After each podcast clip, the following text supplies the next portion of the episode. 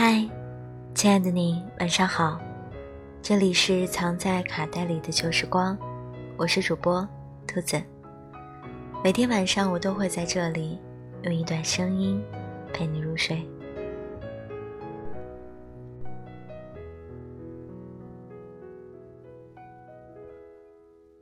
我们这一生会遇到很多人，有的人教你成熟，有的人教你独立。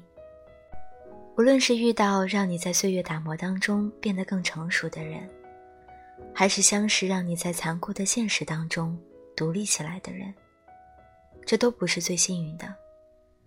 最幸运的是碰见了那个能让你卸下所有的伪装，笑得像个孩子一般灿烂的人。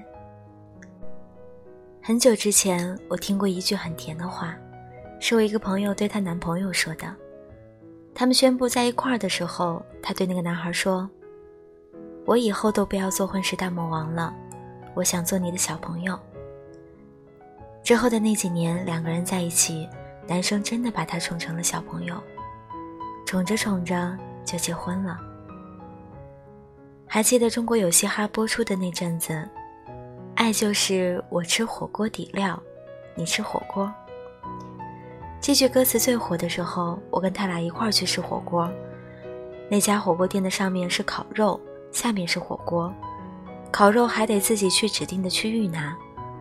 男生在朋友站起来之前就打断了他，说：“你别去，小朋友要在监护人的陪伴下才能拿去。你看进来的那块牌子上写的。”现在想来，好的感情无非就是。他把你宠得像个孩子，你把他崇拜的像个英雄。你和他在一起可以是任何样子，他就是你所有安全感的来源。我看过很多女生为爱改变自己的样子，可是她们看不见未来。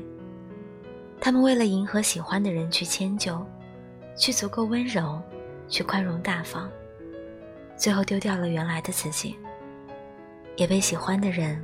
无情的丢掉了。每次看完杨绛的《我们三》之后，我都会觉得杨绛就像是钱钟书的女儿一般，被他捧在手心里，时而宠爱他，时而指引他。当然，钱钟书也会觉得杨绛是自己绝无仅有的爱情。他们是夫妻，是情人，也是朋友。他们就是我理想当中的爱情。钱钟书会给杨绛写信，会在他的生活当中花很多的心思，给他明朗的人生和未来。杨绛也会陪着钱钟书去很远的国外，把他的生活起居照顾得很好。在杨绛的心里，钱钟书就是当之无愧的优秀者。钱钟书对杨绛的宠爱，全在他的文字里。最朴实无华的告白是对婚姻的表白。他说：“遇见你之前，我没想过结婚；遇见你之后，结婚这件事儿，我没想过跟别人。如果爱情可以分等级的话，这种没有怀疑、没有伤害、没有猜忌、没有套路的爱情，一定是最高级。也会有人说，这样的男人真的很少很少。”简直就是人间的宝藏，万里挑一。但感情是相对的，如果你是这样的人，那我无比坚定的相信，你也一定会遇到一个和你一样的人。